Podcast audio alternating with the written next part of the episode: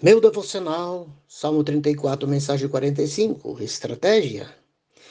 Este salmo ocorreu quando Davi se viu em apuros, ficou com medo de que, de que sua fama de valente que era conhecida, mas ele estava sozinho e ficou temeroso.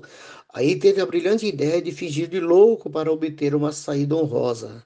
1 Samuel 21.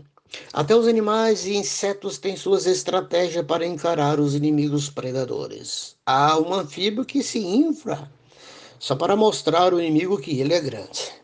Outros mudam de cor, outros lançam espinhos e outros ainda lançam tinta para driblar o adversário. E nós humanos?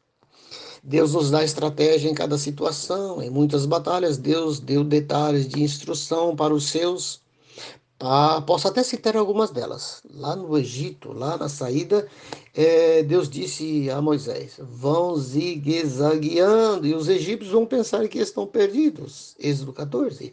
Deus queria atrair o inimigo egípcio para ser derrotado. Ao chegar em Jericó, novos detalhes. Josué capítulos 1 ao 8. Ao entrar em Ai pela segunda vez, mais detalhes estratégicos com emboscada. Em outras batalhas, disse Espere ouvir o barulho sobre as amoreiras. 1 Crônicas 14, 14 15. Aqui no texto, Davi fingiu de louco. Você, amigo, quer ser o vencedor? Então siga as diretrizes divinas. Hoje no Brasil passamos por momentos de, muito difíceis. Os inimigos do Brasil têm sua estratégia, o capitão aliado também, seus aliados também têm as suas. Há quem diga que, em algumas vezes, ele recua como se estivesse fragilizado, mas é pura estratégia para depois agir com maior legitimidade na batalha. Legítima defesa é legal. Eu diria mais. São os, mais são os que estão conosco do que o que estão com eles. Uma estratégia funcional é louvar ao Senhor. Veja o que fez o salmista nos versos 1 ao versículo 4. Mostrar-se forte.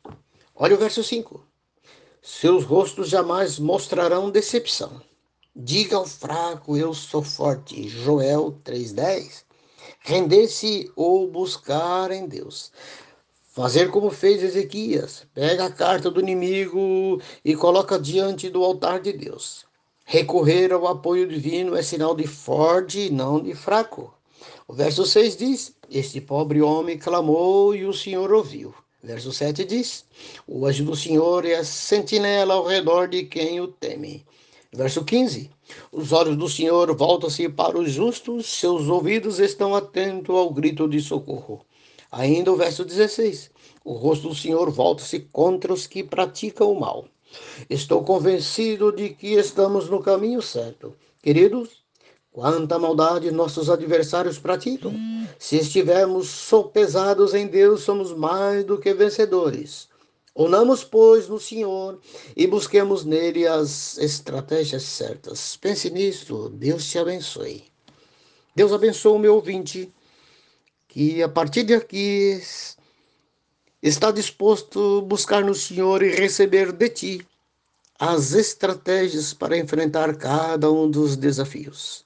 Fale o coração de cada um. Dê a graça. Abra sua mente para entender o teu propósito e o teu querer. É a nossa oração que fazemos em nome de Jesus. Amém.